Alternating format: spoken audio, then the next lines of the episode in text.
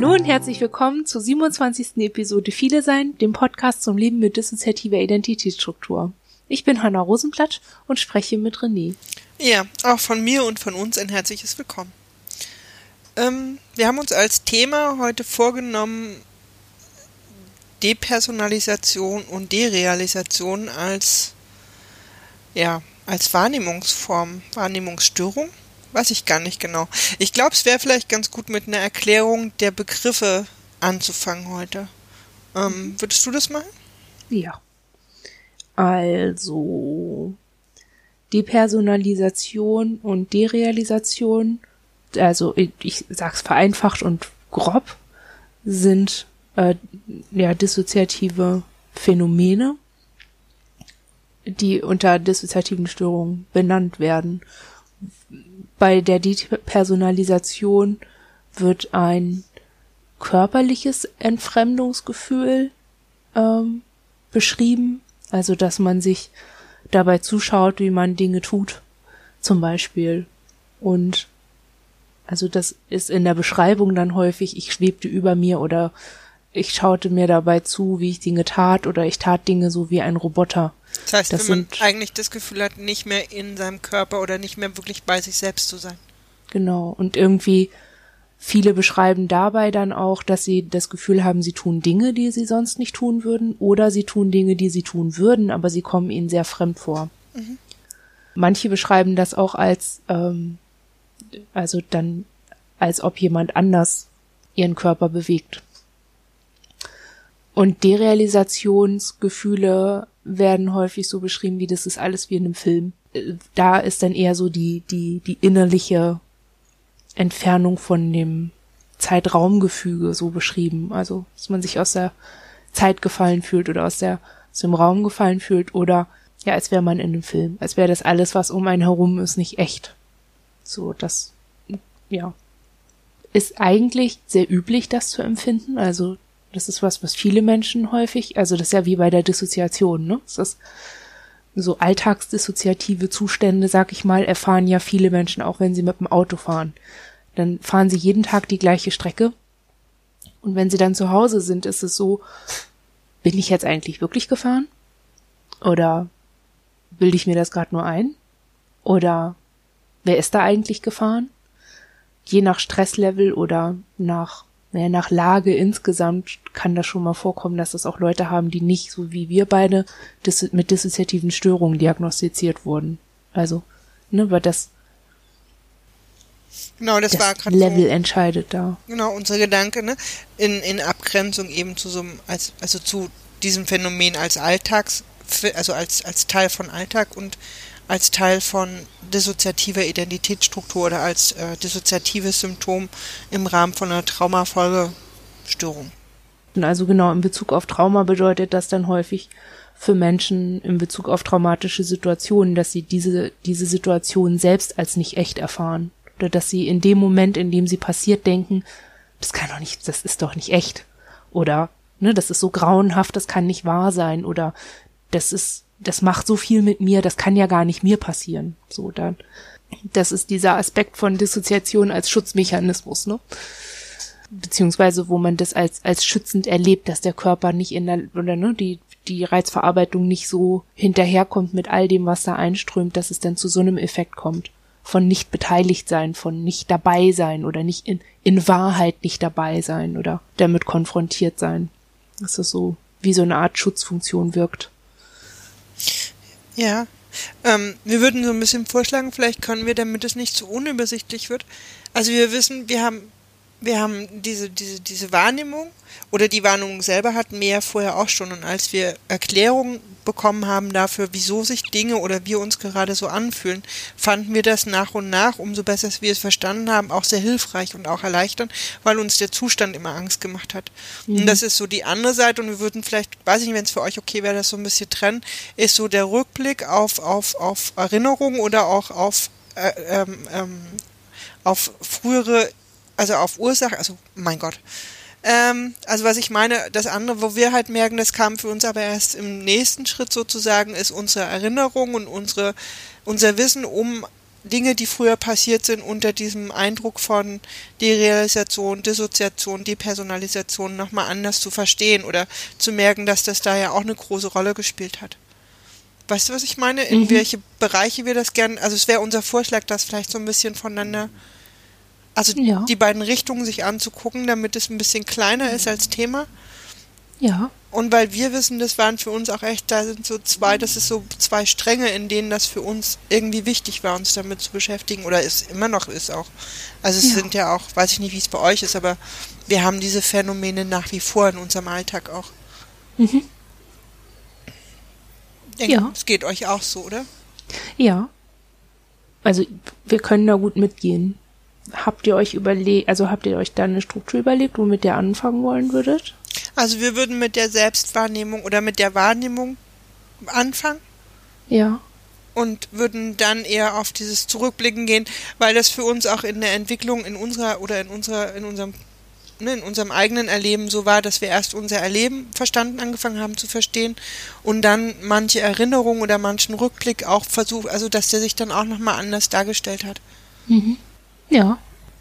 Wie hat das denn, also wie hat das denn bei euch angefangen? Gab es da irgendwie einen, einen Text oder wurdet ihr so, also naja, ich wollte gerade sagen, wann war euer Erweckungsmomente? wann, also könnt ihr irgendwie an, an einem einzelnen Ding festmachen, wie bei euch die Auseinandersetzung angefangen hat oder das Verstehen oder ähm, war das so ein nach und nach Ding? Also ich weiß, dass wir, als wir quasi angefangen haben, traumatherapeutisch zu arbeiten. Wir, sagen, wir nennen das jetzt mal diesen, nimm mal ab von Kinder- und Jugendpsychiatrie und psychiatrischer Behandlung vor dieser Zeit, ähm, als wir angefangen haben, traumatherapeutisch zu arbeiten und von außen uns versucht wurde, viel zu erklären, haben wir vieles nicht verstanden. Wir hatten nur das Gefühl, von uns wird irgendwas gefordert, was wir irgendwie, dem wir nicht folgen können. Ne, dieses, fühlen sie ihre Körpergrenzen. Das war für uns unglaublich überfordert und gleichzeitig wollte jemand, das haben wir schon verstanden, jemand wollte einen Zustand beenden, den wir als total beängstigend empfunden haben, der für uns aber die meiste Zeit eh da war. Hm. Und ich weiß, dass wir in der Klinik damals in einer sehr heft, also dass wir eine Situation hatten, wo wir im, im, in, es gab so ein, es gab so ein, so ein, so ein Bereich, wo man sich so ein bisschen zurückziehen konnte und wo wir irgendwie bewusst erlebt haben, wie wir echt ähm, eigentlich mit unserer Umwelt nichts mehr zu tun hatten. Und immer wieder jemand kam und uns kalte Sachen gegeben hat und uns versucht hat anzusprechen und so. Und wir schon verstanden haben, die wollen uns aus irgendwas herausholen. Und gleichzeitig aber irgendwie mit denen auch gar nicht in Kontakt treten konnten. Und im Nachhinein da, glaube ich, aber so nach und nach wir verstanden haben, dass sie diesen Zustand, in dem wir uns befinden, dass sie den verstehen, uns erklären können und dass sie scheinbar Vorschläge haben, wie man den ändern kann. Weißt du? Hm. Weil mhm. ich glaube, vorher haben wir einfach, wir haben ganz viel, ich glaube, ganz viel unsere, unsere Angst ist, ist mit diesen Zuständen verbunden. Weil die sich sehr unerklärlich und wir, wir finden eben auch sehr beängstigend anfühlen. Und das mhm. haben wir heute manchmal noch, dass wir Angst bekommen und erst über die Angst manchmal merken, wir haben eigentlich gerade hauptsächlich Angst, weil wir in so einem Derealisationszustand sind und dadurch eine Wahrnehmung haben, die uns Angst macht. Weißt du? Mhm. Also kannst du denn, äh, also magst du ein bisschen drauf eingehen, was dann die Angst macht? Also, also ist das dieser Kontrollverlust oder ist es eher einfach ein Zustand, in dem eine Angst an ist? Ja. Also ist es ein angstvoller Zustand oder ist es ein, ein Zustand, ähm, den du so bemerkst und dann merkst, dass dir das Angst macht? macht? Ich glaube, es ist für uns die Angst ist an, ist, glaube ich, für uns ein sehr treffender Satz für, dafür. Wir denken eigentlich, weil wir haben auch die Erfahrung gemacht, für uns hat gesund werden oder so ein bisschen ne, in, in so einem Heute ankommen ganz viel damit zu tun, uns aus diesen Zuständen herauslösen zu können und dass die weniger geworden sind. Und ich glaube tatsächlich, dass früher unser Stresslevel immer verbunden war, auch mit Derealisation und Depersonalisationszuständen und mit so einem Ansein. Ne, in hm. so einer, also für das ist für uns zumindest so. Das war für uns, glaube ich, teilweise echt so ein sehr lang anhaltender Zustand, in dem wir gleichzeitig auch immer Angst empfunden haben, weil das immer mit uns mit, für so, mit so einem Bedrohungsgefühl einherging. Mhm. Und das kommt heute manchmal noch wieder und dann können wir aber heute auch Auslöser besser feststellen, was weiß ich, Therapiesituation oder wirklich Stress im Außen oder diverse Anlässe, die ja sowas auch nach wie vor auslösen können. Aber es ist viel differenzierter geworden. Mhm. Ähm, aber so dieses, für uns hat das lange gedauert wahrzunehmen, dass, dass dieses Gefühl, gar nicht mehr in der Welt zu sein und dieses unglaubliche Befremdliche, wenn man, ne, man steht in der Bahn und diese ganze, es ist einfach so fremd und man ist, weiß, weiß man ist sich im Moment gar nicht mehr sicher. Es ist unser Arbeitsweg, wir fahren den täglich oder fast täglich. Und gleichzeitig sind wir so verunsichert darüber, wo wir uns eigentlich gerade befinden und warum all diese Menschen noch da sind und warum, ne, was wir mit denen jetzt zu tun haben und können das kaum einordnen und haben halt ein unglaubliches Angstgefühl. Mhm. Ne, heute, hm? Ja, Entschuldigung. Ne, heute haben wir halt, ne, heute ist bei uns diese Verknüpfung eher da, oh, ne, es handelt sich um, um, nennen wir es einfach mal um Symptom. Das ja. hatten wir früher nicht. Früher war nur dieses Erleben da und wir konnten es gar nicht, ne? Dadurch war das auch so, wenn wir was erleben, dann ist es halt gerade jetzt. Ne? Und ich glaube, jetzt ist es so, okay, wir erleben was und das ist zwar jetzt gerade so, aber das hat irgendwie, ne? Das kann man, das ist veränderbar. Ich glaube, früher hatten wir auch kaum das Gefühl, dass wir unser Erleben verändern könnten und das hat sich sehr, ne? Das ist heute anders. Ja. Das ist ja schön. ich finde den Satz gerade irgendwie, den müssen wir uns, glaube ich, nachher nochmal aufschreiben irgendwo. Das ist tatsächlich, ja. Okay. Und gab, also, und du hattest gesagt, ähm, würdest das gerne so ein bisschen mit einem Rückblick machen, Rückblick verbinden. Ähm, wie hast du das gemeint? Ähm, wir haben, so. umso mehr wir diese Phänomene, also wir finden das Wort Phänomen an der Stelle so ein bisschen schwierig, deswegen stocken wir da immer so ein bisschen.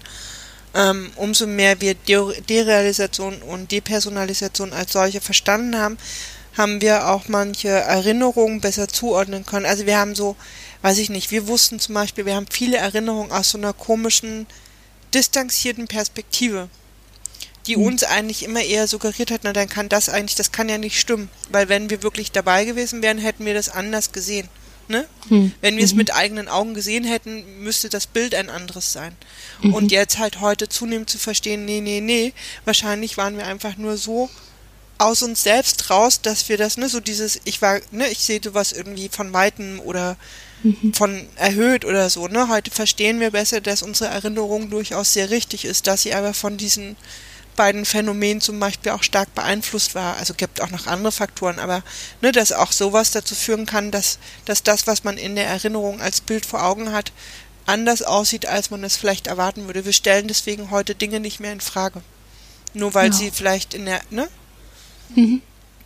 Oder weil die Menschen alle ganz weit weg waren und wir denken, naja gut, dann haben wir vielleicht das von 300 Meter Entfernung gesehen, was Quatsch ist. Ja. Aber früher hätten wir, ne, haben wir eher gedacht, das kann halt nicht sein.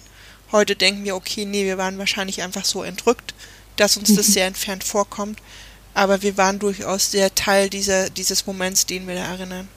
Ja. Das hat uns sehr geholfen, das zu verstehen, dass das halt auch, dass das jetzt nicht nur ein nachträglicher Zustand ist oder eine nachträgliche Art der Wahrnehmung, sondern dass das eine Wahrnehmung ist, die aus dieser Zeit stammt und die auch damals eine sehr wesentliche Rolle gespielt hat. Ja.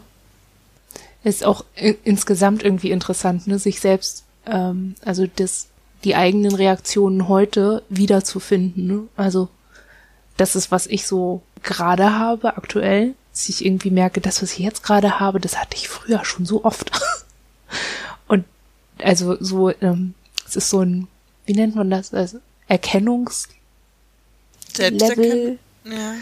Es ist, also für mich ist das schon so ein, wie, wie so eine Art neue Schablone, die ich auf meine Erfahrung drauflegen kann mhm. und dann erkennen kann, dass es dann da schon da war. Mhm. Ja, spannend. Ich denke gerade darüber nach, wie das bei uns war und kann da kein, kein einzelnes Ereignis so festmachen. Aber ich, wir waren ja in der, wir waren ja in der Klinik in Bielefeld und da gibt es eine Infogruppe. Und ich kann mich erinnern, dass wir davon profitiert haben, irgendwie bei dem ersten Mal da sein.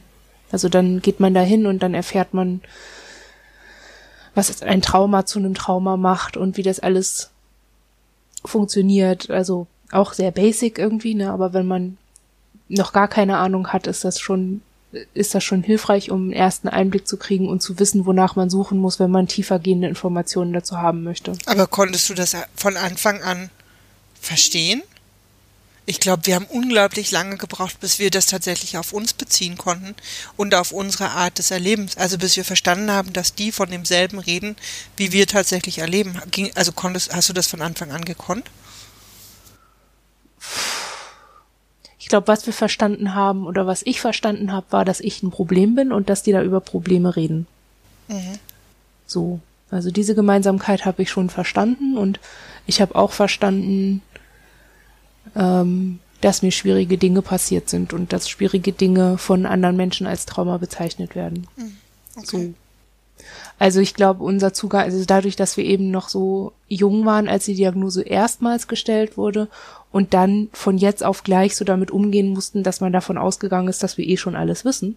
Also kennst du das, wenn, wenn Menschen denken, du weißt schon alles und dann erzählen sie dir Dinge und du musst dann du musst dann so Rückschlüsse daraus ziehen und dir dann daraus was zusammenbasteln. So, das waren unsere ersten Behandlungsjahre als junge Erwachsene, so zu dem Thema. Und irgendwie war dann weniger die Frage, wie viel verstehe ich, sondern mehr die Frage, wie viel kann ich mir aus dem zusammenreimen, was ich so erfahre. Und ich glaube, hätten wir damals nicht, waren damals noch viel aktiver in Foren und in Mailinglisten.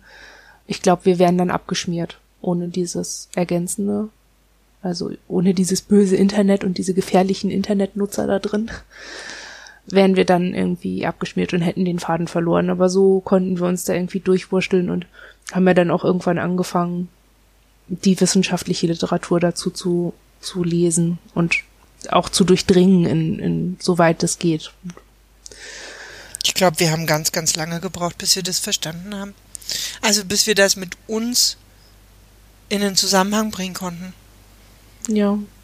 So eine Depersonalisierungsgeschichte. Nee, nee, ja, das weiß ich nicht, nicht. Also ich weiß von mir, dass ich da sehr hinterher war, Dinge zu verstehen, aber viele andere in meinem System eben nicht.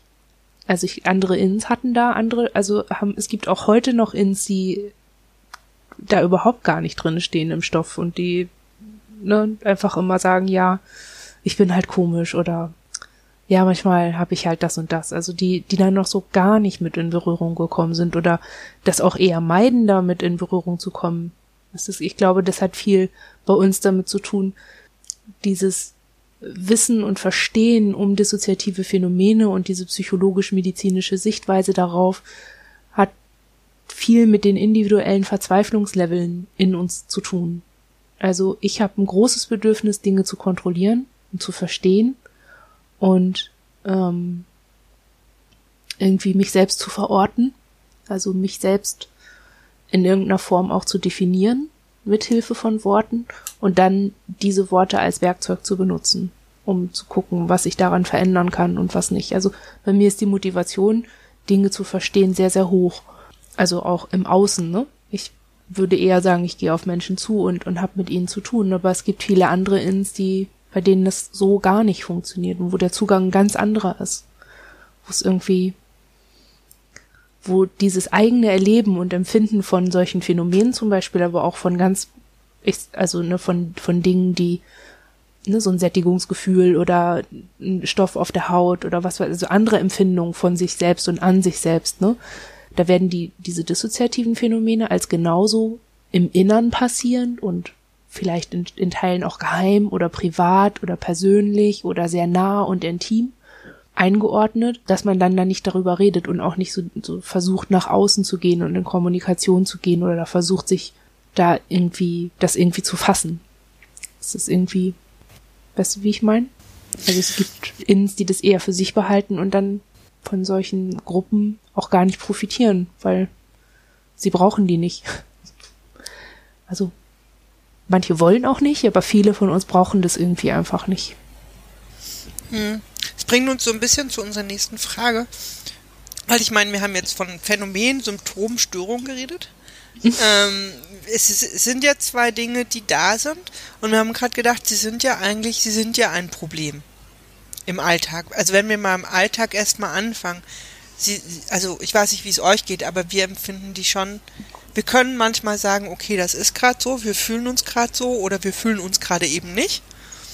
Aber es gibt schon so ein, so ein Level an, wo wir merken, so, okay, jetzt ist es für uns auch ein Problem. Also entweder weil der Angstpickel zu hoch wird oder weil, ne, weil uns, wir uns, wir neigen zum Beispiel, uns fallen in solchen Situationen ständig Sachen runter. Wir sind auch früher, wir hatten viele Unfälle in solchen Zuständen, weil uns einfach die Körperwahrnehmung dann auch fehlt. Hm. Ne? Ähm, ich weiß nicht, wie es euch geht. Sind das für euch zwei Zustände, wo ihr sagt, die sind einfach nur da oder sind sie schon auch ein Problem, wo ihr ein Veränderungs weiß ich nicht. Also wo ihr sagt, da wollen wir auch mit umgehen, die wollen wir in dem Moment auch ändern können oder wir haben dann das, wir wollen das dann halt ändern oder so. Also wir haben eher so dieses Verständnis davon, dass diese, wenn wir diese, also wir nennen es Wahrnehmungsqualitäten, mhm. wenn die sich so hin, so verändern, deutet das für uns ja immer auf Überreizung oder irgendein zu viel hin. Also, und das ist das Problem. Also das problematisieren wir auf jeden Fall. Und wenn wir den Eindruck haben, dass wir dieses eben markierte Problem nicht gelöst kriegen, insofern als dass das Symptom dann nicht mehr auftaucht oder diese Wahrnehmungsqualität verändert, also dass sich diese Veränderung nicht einstellt.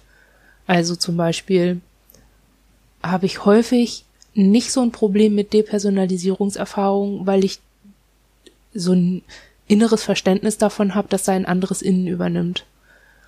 Also das wäre eine Frage, auf die ich später gerne noch eingehen mhm. würde, inwieweit man das ähm, trennen kann von, mhm. von Ins. Ja. Also sind wir jetzt depersonalisiert als, als mhm. eins Mensch, als, als Person?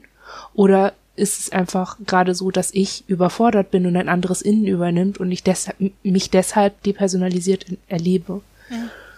Das ist für mich früher ein sehr, das hat für mich diesen, diesen äh, diese Symptomatik sehr schlimm gemacht und dieses Empfinden sehr schlimm gemacht, weil es ich, weil es für mich ein massiver Kontrollverlust war in der Situation, in der ich eh schon überfordert war. Also ich habe diese Verknüpfung damals noch eher so erlebt, oh, bei mir steht schon alles unter Wasser, ich, ich bin schon, es ist schon alles schlimm und dann verliere ich auch noch den Kontakt zu meinem Körper und kann mich selber nicht mehr wirklich kontrollieren und steuern. Und ich fand das damals ganz furchtbar. Und heute bin ich da ein bisschen gelassener und, und weiß irgendwie, okay, ich, ich bin auch gerade überfordert, es, es wird ein anderes Innen da sein und so, wir haben aber schon Vorgehen X und Verfahren Y entwickelt, um damit so umzugehen, dass wir da keinen Schaden draus ziehen. Bei Derealisationserleben finde ich es viel toxischer, viel schlimmer, weil es gibt ja dieses Paradox darum, dass man nicht beweisen kann, was man nicht getan hat. Und genau, also was heißt Paradox? Das ist Logik. Also ne, du kannst nicht beweisen, was du nicht getan hast. Was nicht da ist, ist nicht da. Es ist aber auch schwierig, bei Derealisationserleben sich ähm, an etwas gebunden zu fühlen, was man in dem Moment als nicht verbunden erlebt. Mhm. Das ist so ein bisschen, das ist so wie bei diesen Steckspielen für kleine Kinder, als würdest du diese, die, diesen Zylinder durch das Viereck drücken wollen. Und also es fühlt sich nicht richtig an. Es ist, es ist, also es ist irgendwie, ne, und dieser Widerspruch und diese, es führt zu Reibung und zu so einem Widerstand. Ich, ich habe dann häufig das Gefühl, selbst meine Reorientierungsversuche und meine hm, Sortierungsversuche und Verankerungsversuche sind falsch und eine Lüge und irgendwie mache ich nur, weil ich auf irgendwas reingefallen bin, weil also irgendwie so, es, es, es kommt schnell zu so einer Verquickung von einem Misstrauen und einem Unsicherheitsgefühl grundsätzlich, also das, ne, dass es total schwierig macht, sich da rauszubewegen. Und das finde ich, also das ist dann tatsächlich so ein, so ein, da ist dann so ein Element drin, in dem ich sagen würde, da ist die Störung erfüllt. Also da, das ist wirklich problematisch und vielleicht auch irgendwie krankhaft oder so. Habt ihr sowas auch? Ja, wir überlegen gerade noch so ein bisschen dem zu folgen. Das heißt, es gibt eine Form, wo du sagst, okay, da hat es viel mit Überforderung zu tun, aber auch mit innen, also mit, mit, dass, dass aber innen dann ja auch oft jemand, ne, mit dem Erleben jemand anders übernimmt auch eine Situation. Ja. Und das andere ist die Realisation als eben als, als Gefühl von sich nicht mehr verbunden fühlen und sehr viel weniger da irgendwie also oder ruhig mit umgehen zu können, weil, weil es viel schwieriger ist, sich wieder zu verankern. Ja, und es ist, also da ist es ja in beiden immer so eine Vermischung aus inneren Sachen, ne? Bei dem, bei Depersonalisierung habe ich so ein Bewusstsein darum, ah, da übernimmt ein Innen und alles wird in Ordnung, weil wir haben uns schon drum gekümmert, wir kennen das. Mhm. Und bei Derealisation ist es so dieses, da führt es häufig zu so einer Vermischung von alten Wahrheiten und Überzeugungen. Ja, also letzteres können wir gut verstehen, da sagen wir auch gleich was zu. Ähm, nur kurz, das heißt aber für dich ist Depersonalisation hauptsächlich ein Anzeichen für ein Wechsel in. Ja. Okay. Und für Über Überforderung. für Überforderung. Okay, weil ich glaube, das mit dem Wechsel, das haben wir nicht ganz so stark. Also wir verbinden das nicht hauptsächlich als erstes mit einer Situation, wo Wechsel stattfinden, sondern wir können, also wir erleben das, wie ihr die Realisation erlebt, häufig auch als, also auch die Personalisation als sehr, als so als Gesamterleben, nicht unbedingt als Situation, wo Wechsel stattfinden. Hm. Ich glaube, für uns ist manchmal die Lösung über einen Wechsel vielleicht wieder, ne, da ein bisschen raus, also leichter rauszufinden, ja. aber. Ja. Und das ist aber für uns auch das Problem. Also bei Derealisation auf jeden Fall, dass, weil ich da eben weiß, es werden alte Sachen hochgematscht und dann wird ein altes, da kommen alte Innens raus.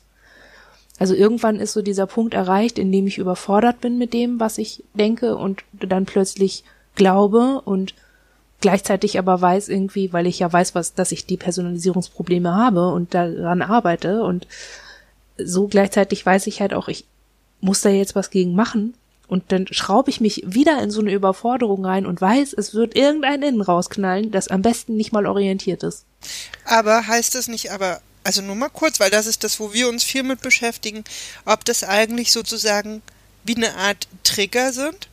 Hm weil früher war es genauso. Es gab eine Überforderung, es gab eine Situation, es gab, ne, die Situation löst eine Derealisation oder Depersonalisation aus und sie ist gleichzeitig traumatisch und sie führt gleichzeitig zu einem Wechsel. Mhm. Ne, das haben wir uns nämlich oft gefragt, weil die, die, die, die Symptome als solche können ja auch, treten ja auch bei Menschen auf, die nicht viele sind. Mhm. Und ähm, sind ja eigentlich eine sehr akute Reaktion.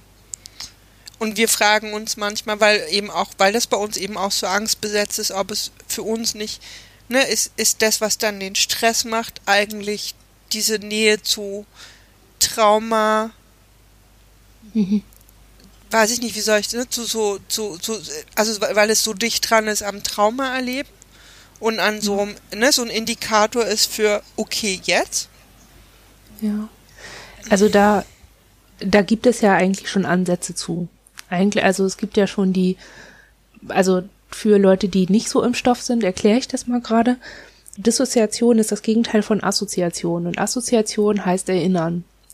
Und in Bezug auf Trauma, Folge bedingter Dissoziation bedeutet das ja auch, dass das Erleben, das Traumatische, aufgeteilt ist in unverarbeitete Fetzen. Die liegen quasi noch wie wie in so einer Ablage auf einem Schreibtisch, um die man sich ewig nicht gekümmert hat, weil es alles viel zu viel ist. Weil es, also, ne, das ist so quasi wie prokrastinierte Verarbeitung im Gehirn. Und bei Menschen, bei denen diese Traumatisierung quasi ja zum Leben gehört hat, gehört es quasi irgendwie auch dazu, über reizende oder überfordernde Situationen immer erstmal dorthin zu parken und nicht, so wie das Gehirne, die, bei denen die Traumatisierung eher selten passiert, gleich noch mit zu verarbeiten oder in Teilen zu bearbeiten. Und ich glaube, Menschen, die eben so wie ihr und wie wir häufig dissoziieren mussten, also dieses Aufklabüstern und nicht in aller Ruhe dann verarbeiten können, sondern erstmal ne, alles zur Seite tun, da ist es dann fast so wie so ein, wie so ein Workflow fürs Gehirn zu sagen, ah, okay, ja, Überforderung kenne ich schon, schmeiß ich gleich mal alles an die Seite. Und wenn alle Erfahrungsqualitäten oder alle Wahrnehmungsqualitäten immer so an eine Stelle kommen, dann wirbelt das ja immer gleich alles auf. Also das kennt man ja, irgendwann ist das Fach voll. Und wenn man dann da noch mehr reinstecken will, dann ploppt einem irgendwann auch mal die Schublade raus. Und ich glaube, das ist genau das, was man dann erlebt in so einer Situation, wo es dann, wo es dann sowas Generalisiertes wird. Wo aus einem einfachen Schritt und einem völlig normalen Schritt zu sagen, okay, das ist jetzt zu viel, wir tun es an die Seite, um uns zu schützen. Sowas wird von vorauseilendem Gehorsam, der dann aber dazu führt, dass eben die Kapazitäten über, überreizt werden und dann hast du so ein, dann hast du den Salat halt. Und das nennt man dann Störung. Ja, und, ne, und das ist aber zum Beispiel für uns, wo wir denken, okay, wenn es, wenn es dann doch letztlich so traumanah ist, dann ist es eigentlich umso wichtiger, tatsächlich auch gut damit umzugehen und möglichst viel, naja, letztlich dagegen zu tun, um uns das zu ersparen. Mhm. Was innerlich dann so dicht daran zu rücken. Ja. Also deswegen halt, halt denken wir halt auch, ne, weil, bei uns da auch so viel Angst eine Rolle spielt. Eigentlich mhm. müssen wir uns dann darauf tatsächlich konzentrieren. Äh, ne, es, es kann ja, es gibt ja Situationen, da kannst du dich gerade auch nicht damit beschäftigen, weil, was weiß ich, Job, unterwegs, ja. Aufgabe, Termin, was auch immer. Mhm. Aber zu wissen, okay, ne, eigentlich ähm, müssen wir uns dem irgendwie widmen, weil wir es ja. abstellen müssen, letztlich aus psychohygienischen Gründen auch abstellen müssen. Ja. Wir haben das halt verfolgt mit den Überforderungsgefühlen. Also wir haben irgendwann, wir haben irgendwie immer gedacht, okay, wenn das Gehirn sagt, das ist alles zu viel und deswegen, also wenn Informationen in den Kopf reinkommen, werden die alle immer erstmal dissoziiert, weil wir mehr Empfangs, also wir haben mehr Reizempfänger als Reizverarbeitungskapazität in, in unserem Gehirn. Und das ist total normal, alles immer erstmal, also ne, wenn du meine Stimme gerade hörst, dann dissoziiert dein Gehirn dieses Signal erstmal und leitet das kontrolliert nach und nach in die, in die weiterführenden Etagen des Gehirns. So ganz vereinfacht. Ich hoffe, es hören uns keine Doktoren oder so zu, weil das ist echt vereinfacht, was ich sage. Auch die können sich gerne in den Kommentaren austoben und ja, bessere ja. Erklärungen liefern. Ja, ja, ne? Auf jeden Fall ähm, ist das ja, äh, jetzt habe ich den Faden verloren, glaube ich, aber es ist ja erstmal normal, dass das, dass das passiert. Und wir haben dann irgendwie gedacht, okay, und wenn, wenn der Ursprung von allem ist, dass mein Gehirn grundsätzlich dissoziiert und dann nach bestmöglicher Auftragslage und Kapazitätenlage entscheidet, was wird jetzt verarbeitet und so quasi serviert, dass ich dann später auch was damit machen kann, dann sollte ich ihm immer die bestmögliche Situation gebieten um mir diese Verarbeitung zu ermöglichen. Also, ne, dass, dass ich an die, die Inhalte drankomme. Und so sind wir ja erstmal darauf gekommen, weshalb Ausstieg sinnvoll war, weshalb es sinnvoll ist, nicht ständig geschlagen und ausgenutzt zu werden, weshalb das total sinnvoll ist, eine gute Bindung aufgebaut zu haben. Also diese ganzen, also ich glaube, bei uns stand immer erstmal so im Vordergrund zu verstehen, warum es gut für uns ist, entspannt zu sein und, und was Entspannung bedeutet und was ist, also, ne, wie, was ist, was ist denn die bestmögliche Situation, damit mein Gehirn am besten funktioniert? Also, ja, so. Das meinte ich gerade auch mit dieser, naja, Psychohygiene. Also, ne, dass wir auch denken, selbst wenn man gerade keinen Bock hat, zum zehnten Mal irgendeine Stabilisierungsübung zu machen, weil man denkt, ja, wozu gerade? Hilft ja eh gerade nicht. Irgendwie immer nochmal zu sagen, doch, das ist, ne, das ist das, was wir tun können, uns in einen bestmöglichen Zustand zu bringen. Ja. Um halt Dinge zu beenden, weil da haben wir es dann tatsächlich in der Hand, auch wenn man eigentlich gerade echt keinen Bock mehr hat, weil man das seit Tagen macht oder seit Wochen oder ne, die fünfte Nacht da sitzt und sagt, okay, das, das, ne, aber dass wir irgendwie das fanden wir wichtig, das für uns auch zu verstehen, glaube ich. Ja. Und ich glaube, diese Verknüpfung dauert lange. Also bei uns hat die echt lange gedauert.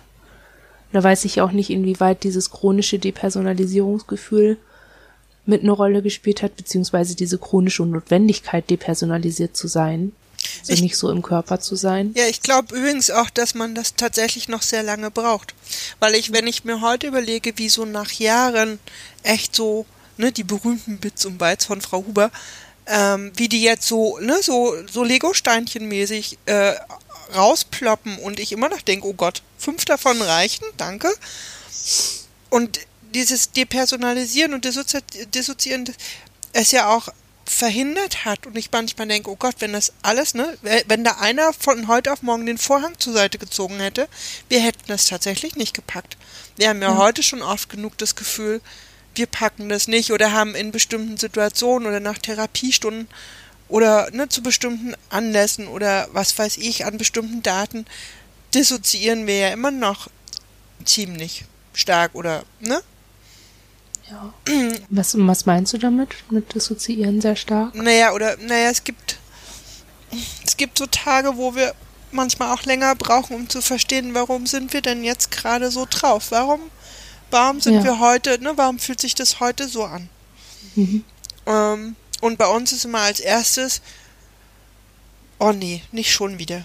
Ne, wir können da, ne, wir können da echt schnell drüber verzweifeln. Also wenn wir könnten, würden wir in so einem Moment erstmal heulen. Das ist, das ist für uns wirklich so, ne? Wir merken das und eigentlich müssten wir uns hinsetzen und erstmal heulen. Weil wir wirklich, es ist was, wo uns echt auch die Kraft so ein bisschen für fehlt, immer und immer wieder. Aber okay, heulen hilft in dem Moment nicht viel oder wenn wir es mal können, vielleicht kann man ja auch zehn Minuten heulen, aber als nächstes ist schon irgendwie klar, okay, wir müssen was tun und wir müssen gerade eigentlich rausfinden, warum ist das gerade so? Ist irgendwas passiert? Ne? Ähm, Gibt es einen Anlass? Wenn ja, was ist der Anlass? Kann, kann mal eine Therapiestunde sein, kann auch irgendeine Begegnung oder ein Trigger gewesen sein, kann aber auch sein, dass uns irgendwie echt einfällt, ach ja, wir, ne, vorne, wir haben es vielleicht vergessen, aber anderen ist sehr bewusst, wir haben das Datum oder wir haben, was weiß ich, wir können auch zu Feiertagen durchaus erstmal losderealisieren. Um dann hinterher zu merken, warum laufen wir eigentlich seit drei Tagen rum, als ob wir nicht von dieser Welt wären? Warum sind wir jetzt schon dreimal irgendwie, wir fallen sehr gerne dann Treppen hoch und runter oder stoßen irgendwo gegen? Mhm. Ne, warum ist das, bis wir dann denken, ach ja, stimmt. Deswegen.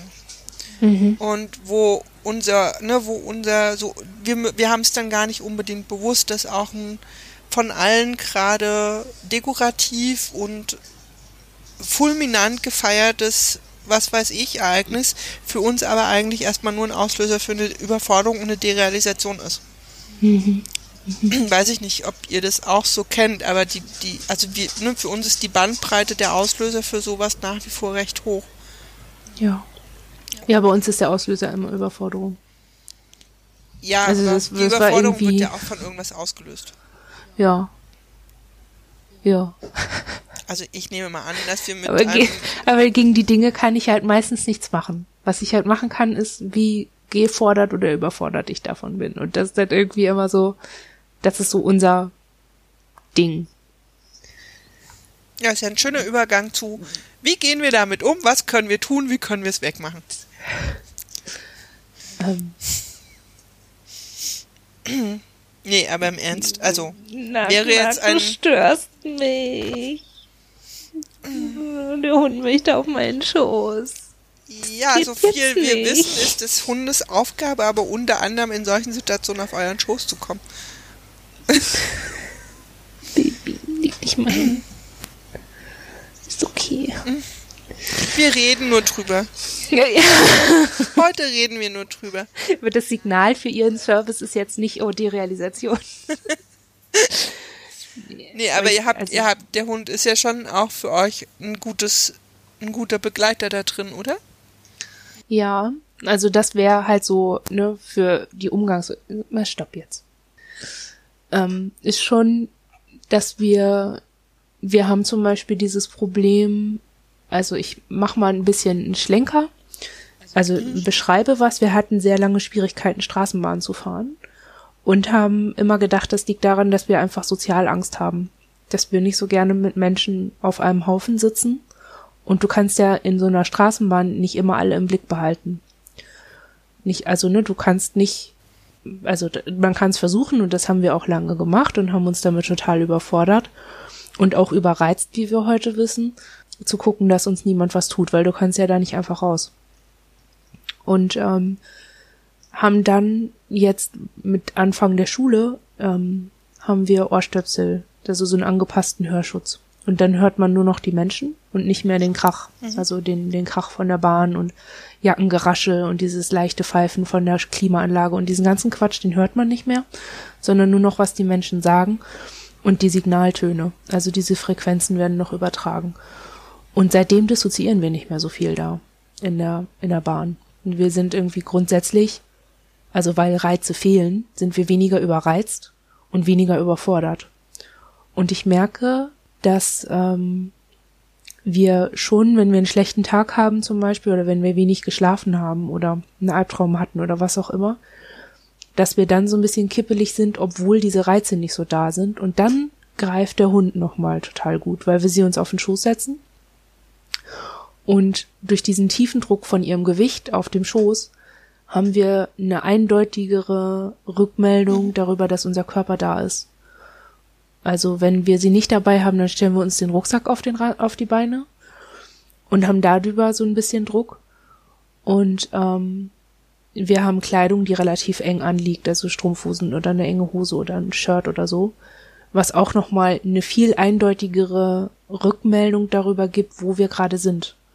Und das macht so viel aus. Also ich glaube, wir haben schon mal noch so dieses Depersonalisierungsempfinden insofern, als dass ich merke, dass ein anderes Innen da ist, das besser als ich weiß, wo wir gerade sind. Oder ne, wo es, wo es eine gewisse Sicherheit gibt oder weil ich gerade zufällig da bin und aber ein anderes Innen irgendwo hinfahren will. So, es ist manchmal, das habe ich schon noch als dissoziatives Erleben, aber es ist nicht mehr so dieses, wie ich das jahrelang hatte, zu wissen, scheiße, ich muss Straßenbahn fahren und auch äh, ich bin immer irgendwo angekommen. Ich hatte nie irgendwie Schwierigkeiten, irgendwo hinzukommen, aber ich hatte immer Schwierigkeiten, mich daran zu erinnern, ob ich überhaupt wirklich gefahren bin. Und ob mir irgendwas passiert ist, ob mich jemand angesprochen hat, ob mir jemand was zugesteckt hat oder was auch immer. Das war irgendwie nie zugänglich, weil ich das, das war komplett weg. Also das war dann eben auch, also es war, ich war amnestisch dafür.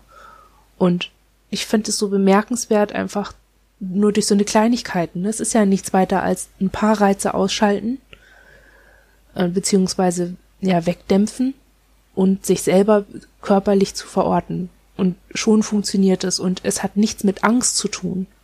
Also zu merken, ich kann in der Straßenbahn sitzen und ich habe keine Angst. Ich bin einfach nur überladen von dem, was da auf mich einprallt und was es mit mir macht.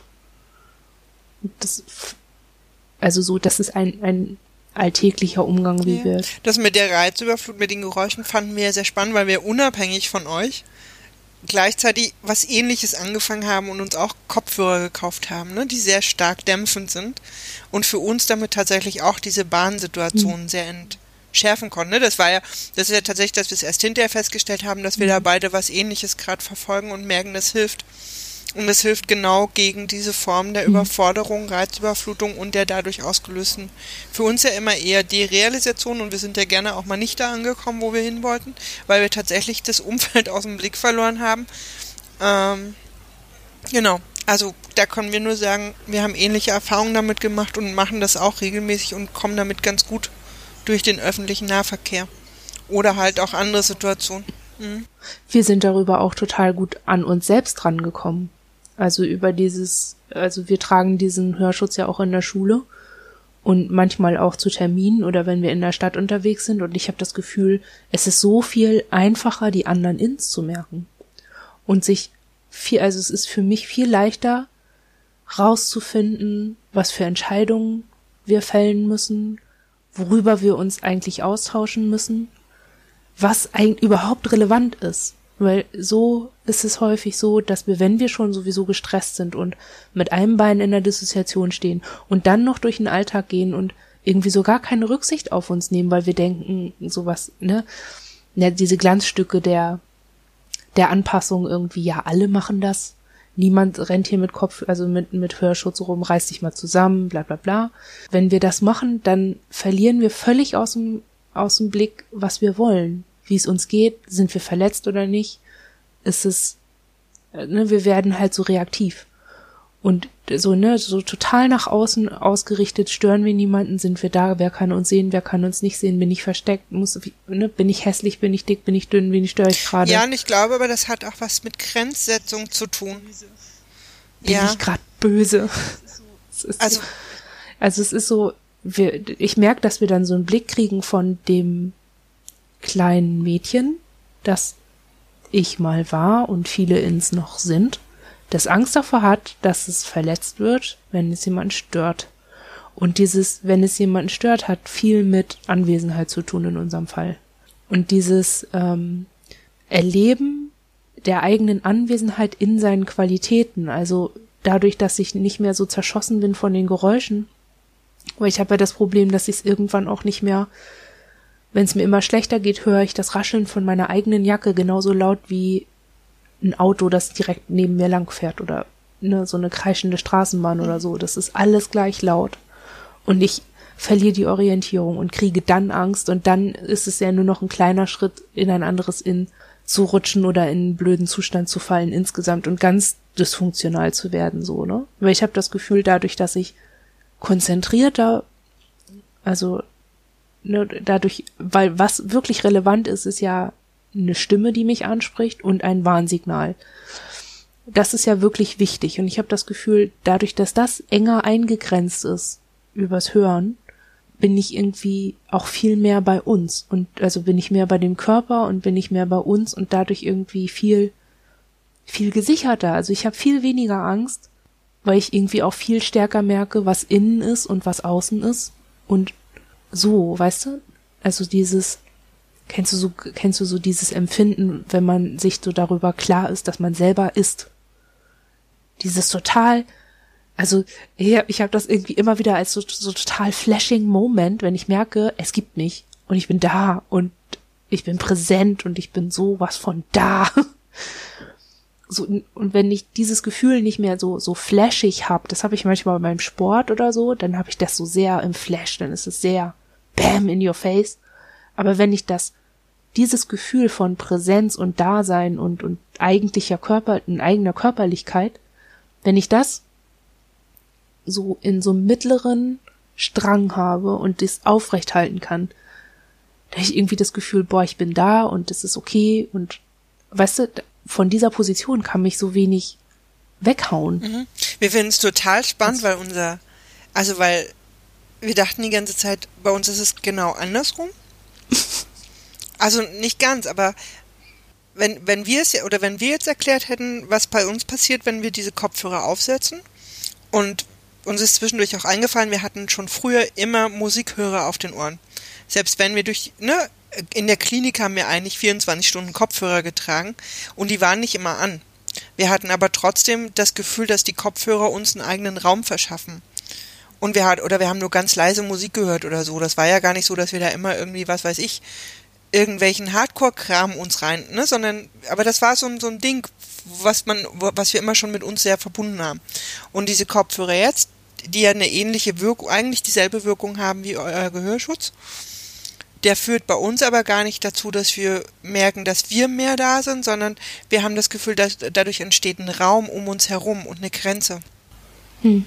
Und in diesem Raum können wir zur Ruhe kommen. Also der, der Effekt ist derselbe. Außengeräusche werden ausgeblendet. Wir können auch eben, wir können Signalgeräusche noch gut hören und Gespräche von Menschen können wir mit diesen Kopfhörern relativ gut hören. Also wir können uns mit den Kopfhörern theoretisch sogar unterhalten. Aber viele andere Geräusche und, und so Bewegungsgeräusche und so, die sind halt alle weg.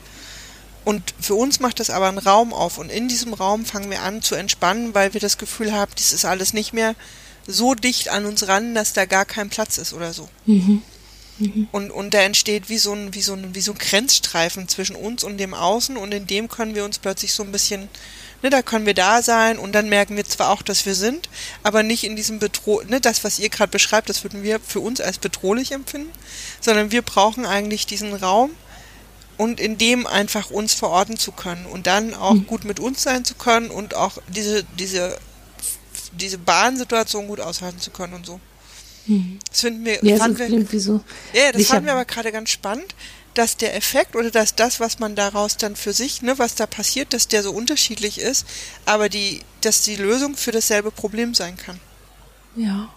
Wir sind ja gerade so verknallt in einen Podcast und in diesem Podcast, äh, also der heißt Systemfehler und der, äh, der hat jetzt gerade das Ende der Stille zum Thema und da beschreibt einer äh, auch die Wirkung von so ähm, Noise Cancelling Kopfhörern mhm. und beschreibt das als Klangglocke. Mhm. Man hat so seine eigene ja Klangglocke um sich rum. Da musste ich gerade dran denken. Ja. Das ist so. Ja. Ja, ich weiß halt nicht, mit dem Hörschutz kann man keine Musik hören und ich finde es immer so, wenn wir Musik hören und durch Menschen laufen, dann ist das immer so ein bisschen weird weil das so, es kommt mir vor wie im Film. Also, mhm. ne, wir, ähm, wir hatten mal, wenn Weihnachtsmarkt ist und wir Therapie haben, ist das total gut, weil wir Weihnachtsmarkt eher bedrohlich finden, weil überall ist plötzlich Feuer mitten in der Stadt irgendwie und es ist dunkel und Leute haben Kapuzen auf und es ist also ne, es ist total scheiße und wir müssen halt, wenn wir dann Therapie haben, wirklich einmal dadurch, um zur Haltestelle zu kommen. Und ähm, was wir dann machen, ist, ähm, äh, es gibt von den Piano Guys so ein äh, Cover von Star Wars, von diesem Marsch. Und wir stellen uns dann irgendwie, es ist so, so eine Mischung aus Imagination und Filmgefühl, also Imagination und Derealisation, ganz klar. Aber gezielt eingesetzt und irgendwie auch ganz klar mit einem Anfang und einem Ende. Und wir stellen uns vor, dass wir einer von, von diesen, oh Gott, hoffentlich hört niemand von Star Wars mit Star Wars Hintergrund zu. Wir stellen uns mal vor, wir sind ein, ein Mensch in so einem komischen Weltraum-Dings, Flugzeug und fliegen so durch diese Massen und mit ganz scharfen Kurven und haben ja dann irgendwie auch noch dieses, ähm, wir sind ja auch nicht ähm, Ritzentreter, also von Pflaster. Und dann hopsen wir da so durch und machen so Stunts und, und es ist irgendwie alles so, wir sind total sicher, weil wir sind so ein Star Wars Typ irgendwas in einem unzerstörbaren Weltraum-Dings. Und irgendwie kriegen wir das dann hin, durch diese Situation zu gehen, ne? In so einer Situation ist die Musik total gut, weil sie die Illusion aufrechterhält. Und wir könnten das nicht machen, wir könnten uns das nicht vorstellen und dann einfach machen, wenn die Musik nicht da wäre. Aber ansonsten, wenn wir auf langen Zugfahrten zum Beispiel Musik hören, dann stellt sich dieses Derealisationsgefühl ein, weil wir uns vorkommen wie in einem Film.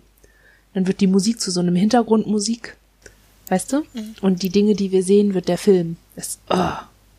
Ja, Also- okay, gut.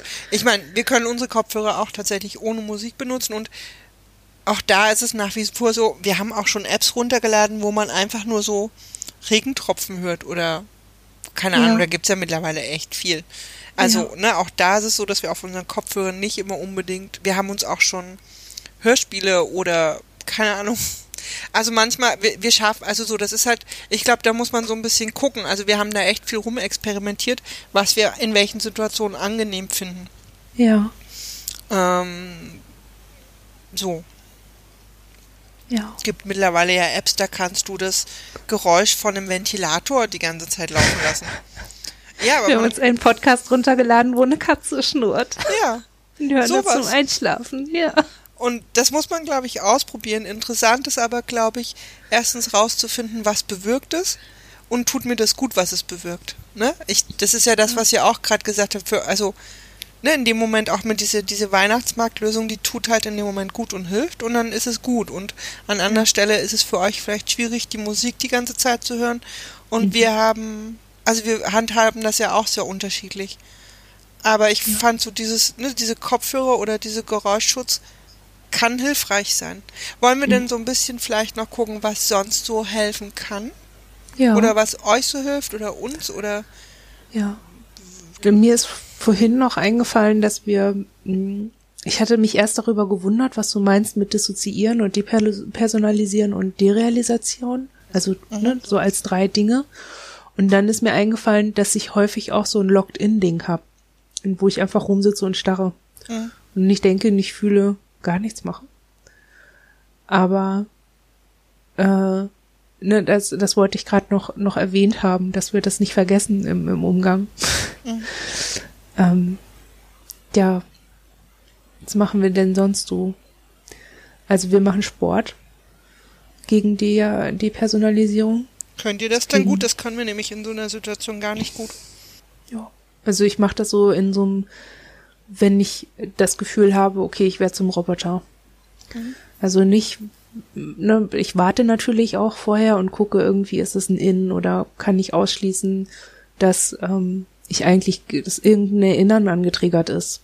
So, ne, wenn ich das ausgeschlossen habe und dann weiß, okay, äh, ich, ich mache jetzt hier robotermäßig irgendwas, weil das Problem ist ja, dass wir dann einfach immer irgendwas machen. Und dieses einfach immer irgendwas machen, das war früher einfach irgendwas malen, einfach irgendwas fotografieren, einfach irgendwas, weißt du? So dieser Kram, mit dem wir unseren Blog gefüllt haben und so. Und heute können wir uns das so nicht mehr erlauben. Die Zeit, in der wir früher einfach irgendwas gemacht haben, ist jetzt das, wo wir ganz gezielt Dinge tun müssen. Sowas wie ne, Hausaufgaben und Arbeiten und Auftragsarbeiten und Gedöns. Das, äh, also irgendwas geht halt nicht, sondern das muss gezielt sein und dann dafür müssen wir ganz da sein und ziemlich präsent sein. Und dann ist irgendwie klar, okay, wir steigen aufs Fahrrad, fahren eine halbe, dreiviertel Stunde, Stunde rum und kommen halt so ein bisschen zurück in den Körper. oder machen Yoga. Dieses Buch ähm, Trauma Yoga heißt das. Da gibt es eine Anleitungssequenz drin, die machen wir dann. Das funktioniert auch ganz gut. Yoga haben wir übrigens auch festgestellt und zwar, wir machen extrem langsames Yoga. Wir haben uns mit diesem traumasensiblen Yoga beschäftigt und haben für uns gemerkt, das ist nicht unser Ding und haben mit Yoga eh viele Schwierigkeiten gehabt und haben irgendwann aber herausgefunden, wenn wir einzelne Übungen sehr, sehr lange und ausführlich machen und nur sehr wenige Übungen quasi innerhalb einer bestimmten Zeit, dann hilft uns das unglaublich gut. Wir machen das mittlerweile sogar morgens und abends. Hm. Um diesen Übergang von ne, Schlafen zu Wachsein und alles, was damit verbunden ist. Ja. Weil das sind für uns so, ne, wie so Tore. Wir ja. gehen da durch und dann ist klar, wir derealisieren schon mal per se. Ja. Und da haben wir für uns jetzt, ähm, oder machen das ja eine ganze Weile schon wieder, dass wir halt aufs Yoga zurückgegriffen haben, aber tatsächlich auf ein extrem langsames. Wir haben jetzt sogar rausgefunden, dass auch das natürlich eine neue Form von Yoga ist, die andere auch ja. gerade. Aber es ist uns ziemlich wurscht gewesen. Wir fanden nur ja. gut, uns Übungen zu nehmen, von denen wir wissen, die tun uns sowieso gut und die in einer extrem ausführlichen und sehr, sehr langsamen Form zu machen.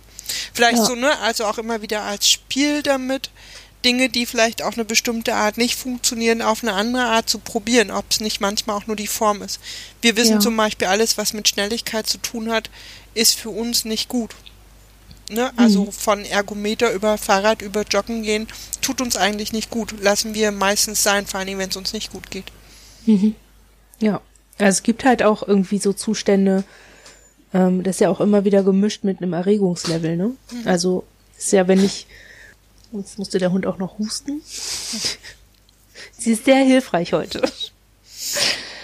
ähm, wenn, es gibt ja dieses Robotermäßige, wenn man sehr aufgeregt ist, wenn sehr viel Adrenalin äh, durch einen durchschießt, da steige ich auch nicht aufs Fahrrad.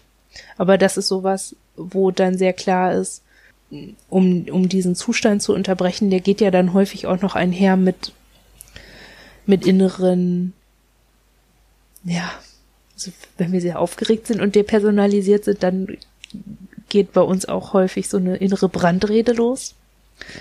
Also, dass irgendein Ärger da ist oder, also irgendwas ist ja dann häufig. Also, es passiert ja nicht im luftleeren Raum. Häufig ist es ja eine Reaktion auf irgendwas und für uns hat sich als wichtig herausgestellt, dann nicht zu sagen, ich bin wütend und deshalb fühle ich mich wie, wie ein Roboter oder werd gerade sehr kalt, sondern es gibt einen Konflikt oder es gibt ein Problem und meine Reaktion darauf ist Wut oder Gefühle von großer Anspannung oder so. Also das einfach so ein bisschen konkreter zu benennen, was gerade ist, um selber zu verstehen, wie man sich gerade fühlt oder was gerade dran ist. Und wenn dann sowas wie große Aufregung oder Unruhe oder Nervosität ist, dann ist das für uns auch nicht gut, auf einem Fahrrad zu sitzen in der Gegend, wo es bergauf, bergab geht mit vielen Huckelpisten und Schlaglöchern in den Radwegen das funktioniert halt, also es ist eher was Aktivierendes, ne? Dann ist in so einem Zustand von Aufregung oder so eher das Yoga gut oder das Sprechen mit anderen Menschen. Also dieses Anspannungslevel einfach so ein bisschen abzufahren. So. Ja, wir können auch, aber wir können mit Yoga tatsächlich auch Anspannung aufbauen, wenn wir sie, wenn sie uns fehlt. Das war für uns total spannend, weil wir ganz lange irgendwie dieses Wir gehen dann joggen hatten um festzustellen, totaler Quatsch ist, ne, muss man nicht. Es gibt, also, ich glaube, für uns war das dann nochmal gut. Ich glaube, am Anfang ist es so, wir haben, was hatten wir an Listen, was kann man tun, wenn? Und das eine ist, du machst es und machst es und machst es und stellst fest, der Zustand hört davon jetzt aber nicht einfach auf oder er hört nur ja. kurz auf oder das, was du dachtest, was du möchtest, nämlich, dass es dir einfach gut geht, erreichst du damit nicht. Das mhm. hat uns echt viele Jahre beschäftigt, oft auch mit so einem Versagensding. Das hat mir auch an anderen Stellen immer mal wieder dass man, wenn man versucht, zu diesen äußeren Anleitungen zu folgen, eh viel an seine Grenzen auch kommt. Und trotzdem war für uns zum Beispiel Sport und Joggen lange so ein Ding, ne, von, mhm. ach, weil wir das nicht hinkriegen, deswegen, ne, kriegen wir auch das andere nicht hin.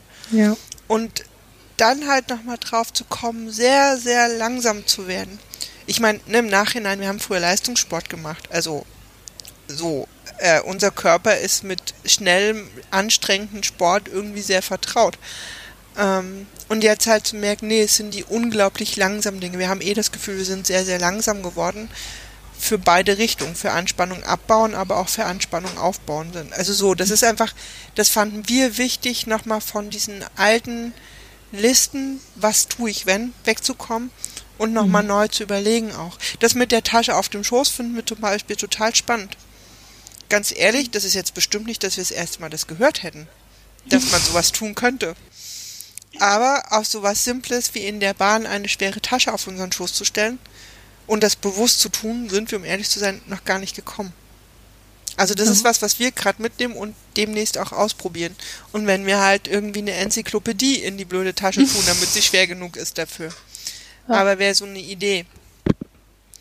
Ähm. Also bei uns ist das die, diese, diese Listen sind halt immer deshalb, die waren ja auch früher, ich weiß nicht wie, äh, also früher, als wir anfingen zu gucken, was man machen kann, da war ja dann auch immer ein Igelball anfassen und irgendwie sowas.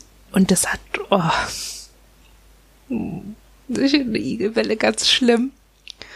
Weil sie sensorisch machen die bei uns ganz schwierige Dinge also führen noch eher zu Überforderung oder diese Eisgeschichten oder dieses mit einem Gummiband anschnipsen und also sich selbst wehtun. Äh, das also ist immer noch der Hit, wird immer noch von vielen gemacht, ist aber auch in man ist, ist aber auch von manchen schon kritisiert und von uns auch, weil das zu Überreizung beiträgt. Und bei uns ist das ähm, hilft Tiefendruck ganz viel. Also alles dieses ähm, ja ne, den Hund auf den Schoß oder ähm, eben eng anliegende Sachen tragen. Oder ähm, wir haben uns, wir sind ja immer noch dabei, aber wir haben hier 25 Kilo Spielsand liegen. Also wir wollten da mal eine Decke drumrum nähen und weil wir so toll nähen können, ist das immer noch nicht fertig, aber den Sand haben wir halt da. Und den haben wir in eine große, relativ bewegliche Plastiktüte gefüllt und da legen wir uns drunter. Oder so, ne, wenn wir beim Begleitermensch sein können, legen wir uns unter so eine schwere Sprungmatte. Und das ist, also das macht so viel. Ähm, erstmal macht es so eine, es fühlt sich fast reflexhaft an. Auf einmal ist die ganze Anspannung raus und auf einmal ist der eigene Körper wieder da. Das, und das ist irgendwie nicht, sie lassen sich jetzt drauf ein und sie spüren tief hin, sondern das ist irgendwie einfach da. Und das ist so eine Entlastung so gerade nach den Jahren, weißt du, wenn man dann in der Klinik sitzt und irgendwie, ich sag mal, für uns war das irgendwie immer wieder so ein, wie ein Alleingelassen werden mit dem und auf sich allein zurückgeworfen werden, weißt du, so dieses, ja, was du, was du, im Grunde, was du beschrieben hast, ähm, ja, sie müssen nur tief genug hinfühlen oder ne, sie müssen sich da jetzt nur mal drauf konzentrieren und dann kommt die Entspannung schon von ganz allein quasi. Ich glaube, die, die, die Bandbreite ist, ist einfach zu klein, die angeboten. Ich meine, es wiederholt sich. Die Listen sind so ähnlich. Für uns sind Igelbälle zum Beispiel toll. Wir lieben sie. Wir mhm. haben auch ganz viele davon. Ähm, lustigerweise haben die sich bei uns in der WG irgendwann mal in der Waschmaschine, im Wäschetrockner angesammelt. Und wenn wir heute einen brauchen, gehen wir zum Wäschetrockner und suchen uns einen aus. Es gibt zwei oder drei, die haben wir immer in unserer Tasche. Aber, ne, so, wir haben ganz viele und für uns sind sie gut. Aber ich finde, die Listen sind sehr einseitig und ja. es ist so wenig individuell und es kann so individuell sein. Wir empfinden Tiefendruck auch als total hilfreich. Das mit der Matratze kennen wir auch. Wir schlafen zum Beispiel extrem hart, das hilft uns sehr. Ähm, Aber es ist halt alles so, ne, man, man, man sorgt erstmal dafür, dass der Körper fühlbar ist. Und ich finde, da müsste man eigentlich, statt Listen zu haben, zu sagen, hier gucken Sie mal durch, probieren Sie das aus, viel individueller gucken. Also wir, wir, ne, wir wünschen uns heute, wir hätten früher angefangen, viel ne, einfach das zu suchen, was für uns gut ist. Mhm. Ich weiß, wir sind mal einen Klinikaufenthalt lang nur barfuß gelaufen. Also wenn wir nicht mussten, hatten wir auch keine Schuhe an. Und diese Klinik lag in einem Waldgebiet, wo wir eigentlich, ne, wenn wir aus dem, aus, der, aus dem Haus rauskamen, sind wir durch den Wald gelaufen. Also das war, das war natürlich ideal dafür.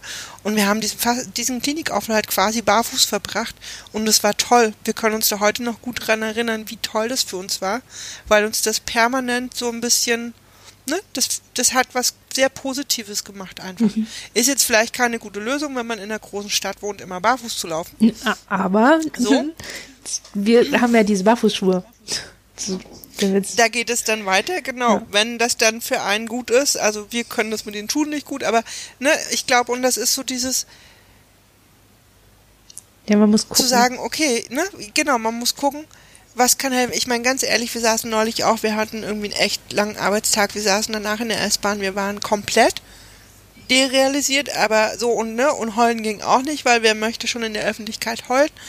Und wir waren davon einfach nur erschlagen, dass es uns so ging. Mhm. Ne, da hatten wir auch keinen Gedanken mehr an barfuß durch den Wald laufen, Igelbälle oder mhm. Tiefenentspannung, sondern so und das, weil das soll jetzt auch nicht so klingen, als ob das irgendwie, ne, in dem Moment wussten wir mal gar nicht, was wir tun können oder ja. was wir tun sollen. Wir wollten nur, dass es aufhört und nur wollen, dass es aufhört, funktioniert dann halt nicht. Es macht halt nur verzweifelt. Ja, aber ich glaube, aber, das gehört auch zum Umgang, oder? Erstmal so dieses überhaupt akzeptieren können, dass das da ist. Und dass es Situationen gibt, in denen man erstmal auch nichts machen kann oder nichts dran verändern kann ich glaube, das gehört irgendwie auch dadurch, dass es irgendwie so eine Kritik, die wir daran haben, an diesem, an dem, ich sag mal, psychotherapeutischen Umgang damit, dass einem vor allem erstmal mitgebracht, ja, aber, ne, dass sie das haben, ist ja das Problem. So, da, ja. ne, da, darunter leiden sie an, jetzt machen wir das weg. Und jetzt arbeiten wir erstmal daran, dass sie das wegkriegen. Und nicht, das, deswegen fand ich diese Infogruppe einfach gut. Es gibt einen Namen dafür. Man kann, man hat es beobachtet, sie sind nicht alleine damit. Und ob sie das jetzt wegkriegen oder nicht, ist es da. Punkt. damit müssen sie erstmal klarkommen. Das, äh, das, also in, insofern war dieser, also deshalb war, haben wir sehr von dieser Gruppe ähm, profitiert. Weil es eben, ne, solche Situationen, es gibt ja auch Situationen, was nützt es dir zu wissen, dass so ein, Igel, ein Igelball dir ganz gut hilft, wenn du gerade beide Beine gebrochen hast oder beide Arme gebrochen hast und den nicht anfassen kannst was nützt dir zu wissen, oh, Sport hilft Hanna C. Rosenblatt total gut, wenn du selber im Rollstuhl sitzt. Das nützt dir gar nichts. So, ne? Also diese, die, die, diese Kenntnis vom Umgang von anderen hilft dir halt nichts, wenn du limitiert bist in deinen Möglichkeiten. Und es vielleicht auch gar keine Möglichkeiten gibt. Also es gibt ja so Zustände, die, äh, das ist eben dieses Locked-in, dieses ähm, dissoziiert sein, wenn ich so starre und allein bin, dann ist das echt, das ist scheißegal, wie pathologisch das ist und wie schwerwiegend die Symptomatik ist oder hier ist niemand, der mir das zurückmelden kann und dann ist auch erstmal nichts, was es unterbricht. So, ne? Also hier ist dann niemand, der mir einen Igelball oder ein Eisstück an die, an die Wange hält oder was weiß ich. Aber es ist da und ich muss damit umgehen, dann viele Stunden daran zu verlieren und nichts getan zu haben und auch nicht zu wissen, ob ich was gedacht habe oder gemacht habe oder was auch immer. Das muss man dann irgendwie auch verpacken und mit sich so zusammenbringen, dass man nicht sich deshalb schlecht fühlt oder krank fühlt oder verrückt fühlt oder weniger wert fühlt oder so. Das gehört zum ja, Umgang glaub, dazu. Selbst diese Gefühle kann man nicht so wirklich verhindern, aber. Ja, aber man kann machen, dass sie einen nicht fertig machen. Ja, oder eben sagen, und trotzdem ist der Zustand gerade da. Mhm. Das ist für uns so eine typische Situation, wo wir gelernt haben zu sagen, aber, nicht aber zu sagen, sondern und. Ja. Ähm, weißt du, woran wir uns noch am meisten erinnern können? Also an diese Kliniksituation damals in diesem, in diesem, in diesem äh, Bereich da, wo wir so echt festgefroren waren und so komplett irgendwie mhm. derealisiert. Die haben uns ja auch, ne, die haben uns Eisplatten gebracht, die haben uns, die haben uns, glaube ich, irre viele Sachen gebracht, die wir so halb wahrgenommen haben und gar nicht nutzen konnten. Aber woran wir uns erinnern können, ist, dass da Menschen da waren für einen Moment. Die wir sehen konnten, auf die wir nicht reagieren konnten, aber die waren da und das finden wir zum Beispiel auch was. Das ist so, das sind beides Zustände, finde ich, die sehr isoliert stattfinden. Die haben ja auch was mit Isolation zu tun von der Außenwelt und von sich selbst. Mhm. Und ich finde, manchmal hilft die Anwesenheit eines Menschen in irgendeiner Form viel mehr als ein Igelball oder ein Eispack. Ja. Nicht immer, aber manchmal. Ich finde, das kommt viel zu selten vor dass, dass das ja auch eine Möglichkeit sein kann, in irgendeiner Art oder eine Form von Kontakt dann zu haben. Mhm. Oh, ich Und glaube, also ja, ich glaube für, für Leute, die also ich glaube ja. Also ja, bei uns ist das halt eher da wir hatten so ein so ein Locked-in-Ding, eben diesen Zustand in der Klinik, in der Kinder- und Jugendpsychiatrie. Und es gab jedes Mal, wenn, also ne, da, da ist ja der Betreuungsschlüssel ein bisschen höher gewesen auch und ne, man hat uns beachtet sehr viel. Und das letzte, worüber wir uns beklagen konnten, war zu wenig Aufmerksamkeit von anderen Menschen. Und jedes Mal, wenn sich jemand sehr viel Zeit für uns genommen hat, hat das, war es furchtbar. Und war unaushaltbar und hat, also, ne, das wird dann sehr intrusiv. Also es hat uns überreizt und hat jedes Mal Dinge noch viel mehr verschlimmert. Nur Also, ne, ich weiß ja nicht, man kann auch sagen, es ist ein Erfolg, wenn jemand nicht mehr rumsitzt und disst, sondern um sich schreit und brüllt und Leute verletzt. Aber es ist auch ein dissoziativer Zustand. Und das muss man halt abwägen. Ne? Manchmal denke ich auch, es geht so ein bisschen darum, ähm, gerade wenn man in so einem Zustand ist und merkt, dass man eingeschlossen ist und das gerade irgendwie, also ne, Menschen sieht und merkt, dass sie sich gerade bemühen und man kann dem aber nicht nachkommen, weil es gerade irgendwie nicht geht, ähm, dann macht das ja auch eine Not. Also, ne, irgendwie. Das, ja, klar. Nur, wir haben, ja, es ist, es ist ja sowieso total differenziert und individuell jedes Mal wieder. Ja. Wir haben, aber ne, wir haben zum Beispiel gelernt, in solchen Zuständen manchmal dann zu überlegen, mit wem konnten wir jetzt gerade gut im Kontakt sein und ab und bewusst in Kontakt zu gehen, obwohl es so ein Zustand ist, in dem wir nicht, wir sind dann nicht gerade sehr kommunikativ, Genau. wir sind dann auch echt nicht charmant und wir sind dann bestimmt auch keine Plaudertasche. Und Genau, aber genau das ist die, auch nicht. Das ist das, worauf ich hinaus wollte. Manchmal ist es ja auch die Frage, welcher Zustand anders ist und von da aus aber vielleicht ein leichterer Ausstieg. Also, ne, So genau, ne? Und mein, ihr seid ja zum Beispiel auch jemand, den wir in solchen Zuständen gut anrufen können, weil wir euch nicht viel erklären müssen und weil ihr dann vor euch herplappert oder so. Aber wir über diesen Kontakt aus dem Zustand eben schaffen, besser auszusteigen, weil dieses Isolationsgefühl dadurch minimiert wird. Oder ne, wir sind auch in so einem Zustand schon in die Therapiestunde gefallen. So, und dann saß da eine Therapeutin und ging mit uns in den Kontakt und dann ne, konnten wir darüber irgendwie wieder ein bisschen ja. Uns orientieren auch. Also für uns hat eine menschliche, also eine, eine kommunikative Komponente oft was mit einer neuen Orientierungsmöglichkeit zu tun. Mhm. Und bei uns ist es auch total oft, dass subtile Anwesenheit gut ist. Was heißt Also das? gerade wenn wir so depersonalisiert sind und ähm, in so einem Robotermodus irgendwo ankommen, dann ist die subtile Anwesenheit einer Person, die neben uns herläuft und mit uns redet oder auch nicht redet, ähm, aber auf und, da, und darauf reagiert, was wir tun oder aber auch nicht darauf reagiert. Also so Das- ist für uns häufig viel einfacher zu handeln als jemand, der vor uns sitzt und auf uns Ach einredet. so, ja. Ja. So, ne?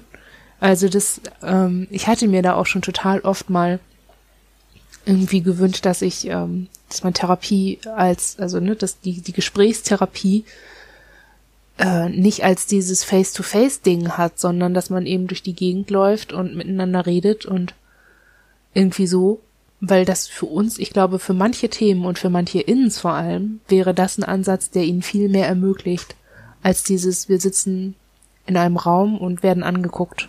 Also es ist auch gut, immer ein, ein, ein, ein Raum zu haben, der immer gleich ist und so weiter, geschützter, sicherer Ort, bla bla bla. Das ist auch alles total hilfreich, aber es gibt eben Ins und Themen, die wir nicht in dem Setting besprechen können. Da wäre es häufig viel einfacher, in Bewegung zu sein und unterwegs zu sein und draußen zu sein und irgendwie dieses Sprechen nicht in so einem abgeschlossenen Ort zu haben, sondern eingebettet in den Lauf der Dinge der Welt da draußen. Auch wir haben sowas schon gemacht. Seid ihr noch nie in eine Therapiesituation rausgegangen? Doch ja, mit der, mit äh, einer Therapeutin in der Klinik. Sogar da schon zweimal. Ähm, aber in der ambulanten Therapie nicht. Und gerade da finde ich, also es gibt ja so Modelle in der Verhaltenstherapie, ne, dass Patienten mit Angst oder mit so, also mit so Phobien, dass die mit ihrem Therapeuten dann irgendwo draußen diese Konfrontationen machen oder dieses, ne, sich annähern. Also, ne, so das würde uns in manchen, in manchen Situationen, glaube ich, schon helfen, wenn wir einfach irgendwie spazieren gehen würden. Einfach, weil es diese Bewegung ist und dieses, ne, wir wissen, dass, dass die Therapeutin oder der Therapeut oder der Begleiter, mit den Begleitermenschen gehen wir häufig spazieren oder waren wir auch schon oft draußen. Und es entlastet uns total, dass der nicht mit 100 Prozent bei uns ist, sondern eben vielleicht mit 50 oder mit 40 oder vielleicht auch nur mit 30. Aber so zu wissen, ne? Wir sind zwar anwesend, aber diese Anwesenheit stört gerade nicht, weil es noch ganz viele andere Dinge um uns rum geht. Das ist total entlastend und gut. Und unterbricht eben auch schwierige Zustände. Hm. Hätte zu dem Umgang mit Derealisation auch nochmal, dass wir uns jetzt, weil wir gerade in der Traumaarbeit sind und zu dieser Traumaarbeit irgendwie auch gehört, dass so komische, also dass es nochmal so eine Echos gibt von massiven Derealisationserleben und ich dann einfach da, ne, ich ich gehe mit meinem Hund draußen spazieren und ich kenne die Ecke und es ist alles cool. So, und es ist, ne, und plötzlich haut mir, kommt so diese Idee, das ist nicht echt und dann kommt dieses Gefühl dazu. Und dann merke ich schon irgendwie, okay, diese Idee ist da und ich habe aber noch keinen festen Plan. Und jetzt habe ich mir überlegt, ich habe mir von der Therapeutin schriftlich geben lassen, per SMS, dass es sie gibt und dass wir wirklich miteinander geredet haben. Und jetzt mache ich das immer so, weil es eben auch damit zu tun hat, worüber wir gerade reden. Und ja, also es passte jetzt ganz gut und jetzt habe ich diese SMS halt immer in meinem Telefon und immer wenn ich dieses Gefühl kriege oder an mir bemerke, dass ich daran zweifle, dass das, womit ich mich gerade umgebe, da ist und echt ist, dass ich nicht äh, Klar, dass ich überprüfe, wie wahrscheinlich das ist, wie echt oder unecht das jetzt ist und wie oft mir das schon passiert ist, dass die Welt, in der ich mich bewegt habe, sich als nicht echt entpuppt. Das ist mir exakt noch nie passiert. Aber so daran erinnere ich mich und dann hole ich eben auch diese Nachricht nochmal raus und erinnere mich eben daran, dass diese Person mich auch noch nie angelogen hat über ihre eigene Existenz. Und so, also so ganz, ich versuche das ganz abstrakt und ganz weit weg zu machen von persönlichen Dingen, von sowas wie, ne, das könnte alles eine Falle sein oder andere komische Überzeugungen, die wir mal angenommen haben, aus Gründen, können wir über diese Nachricht gerade ganz gut. Also über die Abstraktion und dann diese Nachricht so als Beweis. Das funktioniert gerade ganz gut. Ja, ich finde, vielleicht darf ich an der Stelle kurz, weil wir finden irgendwie, wir reden ja immer gerade von Wahrnehmung und wir dachten aber, für uns ist das auch nicht nur eine Wahrnehmung, sondern es sind oft mit einer bestimmten Art des Denkens oder mit, mit Dingen, also mit, mit, wie, ja, mit, mit Denkweisen oder mit Gedanken auch verbunden. Mhm. Also es ist für uns auch ähnlich. Oft auch eher mit so Auflösungssachen oder Nichtigkeitssachen oder so Sachen. Also finde mhm. das ganz gut, was ihr mit der SMS beschreibt, weil wir es, glaube ich, manchmal ähnlich bräuchten, vor allen Dingen auch wenn es im Kontext ist mit Traumabearbeitung oder wir nennen es ja manchmal auch Neuzeitbehauptung. so im ne, Rahmen von Ja, es sind ja auch alles immer nur Behauptungen und Annahmen mhm. und ja, Sie denken das. Schön für Sie. Ähm, Ihre Realität ist so schön, aber teilen wir uns die auch wirklich? Es ist so, ah. Ja, aber ne, ich glaube, das ist, also finde ich nochmal, das ist halt eben, wir haben das auch sehr stark gerade im, im Vor, also wenn wir eben so unsere Umwelt so, so entfernt nur noch wahrnehmen, dass es oft bei uns auch mit sehr beängstigenden Gedanken verbunden ist. Mhm. Und es eben nicht nur darum geht, eine Körperwahrnehmung oder eine, eine Umweltwahrnehmung zu verändern, sondern wir eben auch in unser Denken eigentlich eingreifen, also ne, auch unser Denken mhm. eigentlich verändern müssten und uns das oft noch viel schwerer fällt mhm. weil das Denken ja so wahr ist.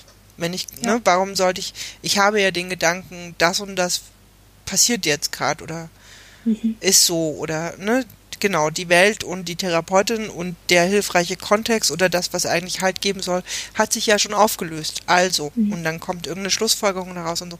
Und das ist ja dann zu schwer, weil was, ne, was willst du Hilfreiches heranziehen, wenn sich das gerade aber alles aufgelöst hat?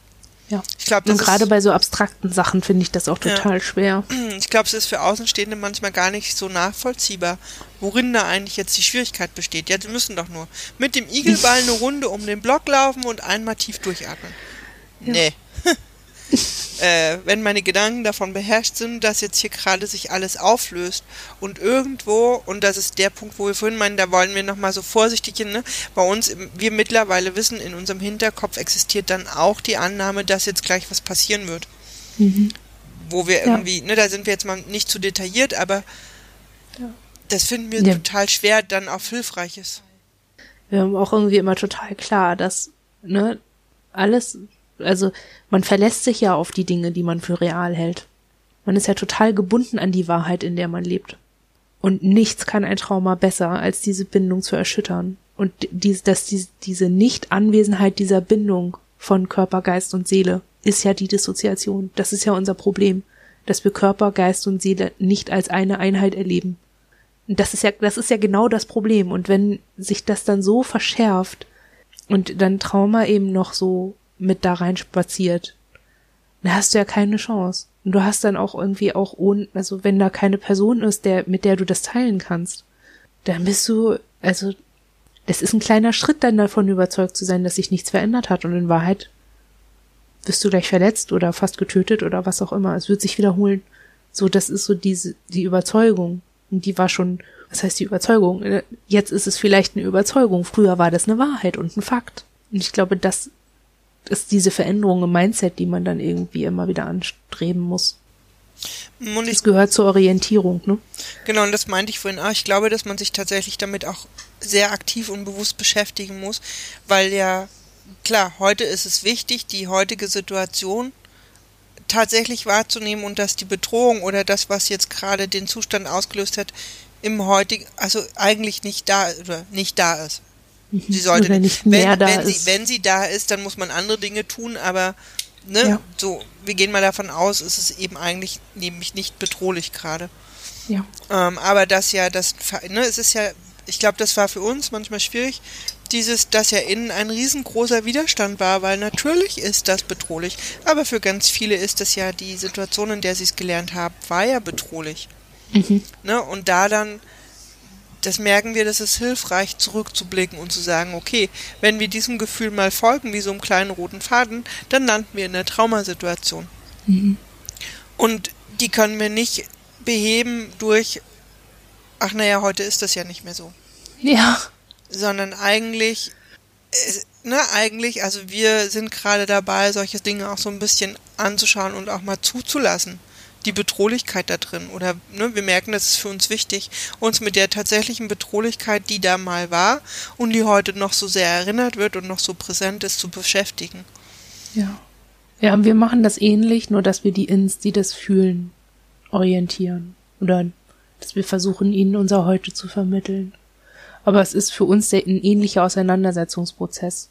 So dieses, ne, also wir haben ich habe das jetzt, dieses Derealisationsproblem habe ich jetzt gerade. Wir haben aber was ganz anderes. Also wir haben eine Traumasituation bearbeitet, die, wie ich dachte, mit einem Problem zusammenhängt, das ich vorher hatte. Also, ne, das hat sich jetzt so ein bisschen gelöst, nachdem wir dieses Innen versorgt haben und da eine Orientierung passiert ist. Nur jetzt hänge ich da mit diesem Derealisationsding und merke, die Gedanken, die ich habe, die kommen, also ne, die, die sich mir dann so aufdrängen, die kommen von ins mit denen hatte ich noch nie irgendwas zu tun. Und weiß ich, wenn ich da jetzt in diese Richtung hingehe, dann bin ich bei der nächsten Traumascheiße. Und bei den nächsten Ins, die irgendwie total berechtigte Gedanken haben.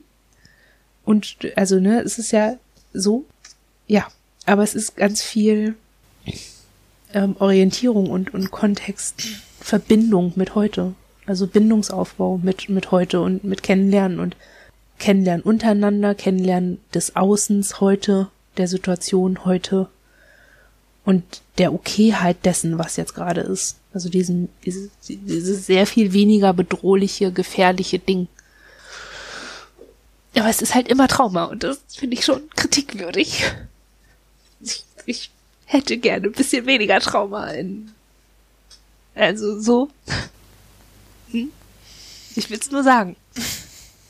Ich will mich nicht beschweren. Aber mal anmerken will ich's. Ein bisschen weniger Trauma, ja. Ja, ich, also ich habe diese Bestellung jetzt schon öfter aufgegeben. Und der, lief, der, es scheint irgendwie Lieferschwierigkeiten zu geben. Naja, eher Abbauschwierigkeiten, oder? Weil Lieferschwierigkeiten, hm, ist ja eher so eine Art Abbau, wie so eine Halbwertzeit von irgendwelchem Müll. Ja, ich hätte, ich habe Traumafreiheit bestellt. Hm. Ach so, ja. es könnte sein, dass es da Engpässe gibt. Ah. Ja. Haben wir noch was? Haben wir noch was? Ich hätte noch ein bisschen Podcast Hausmeisterei, also ein bisschen was übers Podcast. Hm, okay. Lass uns das Thema vielleicht kurz zu Ende bringen. Ich finde es relativ rund. Ich glaube, man könnte über das Thema noch ganz viel sprechen. Ja.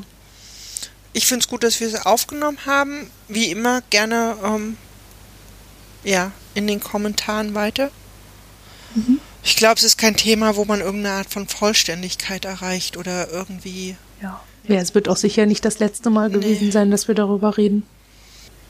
Ich glaube, wir finden gut, dass wir darüber geredet haben, weil es für uns gerade auch oft präsent ist, uns oft, ne, dieser Moment zum Heulen ähm, da ist und wir das gerade cool finden, mit euch darüber geredet zu haben und es geteilt zu haben einfach. Hm. Weißt du? Mhm. Und vielleicht ist ja das, was der Podcast so ein bisschen mitgeben kann, das auch ja, miteinander zu teilen. Ja. Ja. Ja. Ja. Wenn, wenn jetzt nichts mehr ist, dann fröne der Hausmeisterei.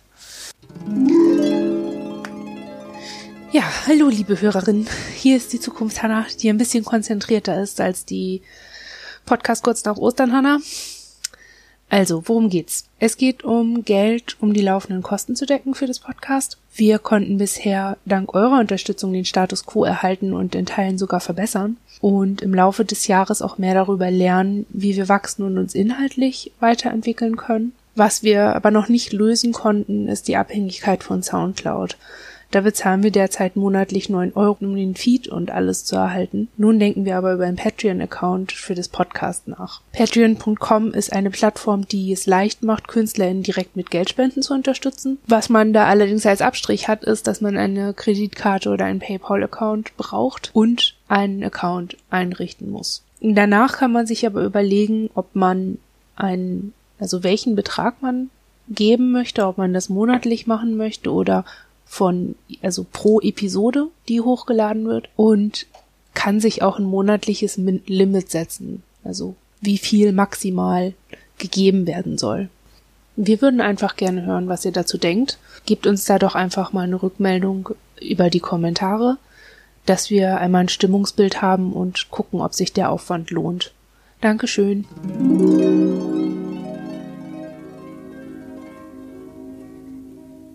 Ja, und ich meine, da ist jeder frei und wir haben ja, also ich meine, ne, uns hat das viel auch, das ist ja auch nicht nur finanzielle Unterstützung, es ist ja auch so ein bisschen Rückenwind, zu merken, dass Leute das unterstützen wert finden, was wir machen und es wäre einfach eine andere Form, nochmal zu unterstützen. So. Ja.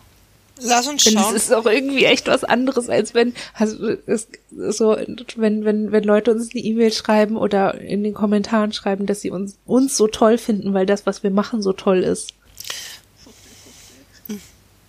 Ja, ich meine, ich glaube, letztlich machen wir dem, ne, telefonieren und miteinander sprechen konnten wir auch ohne Podcast.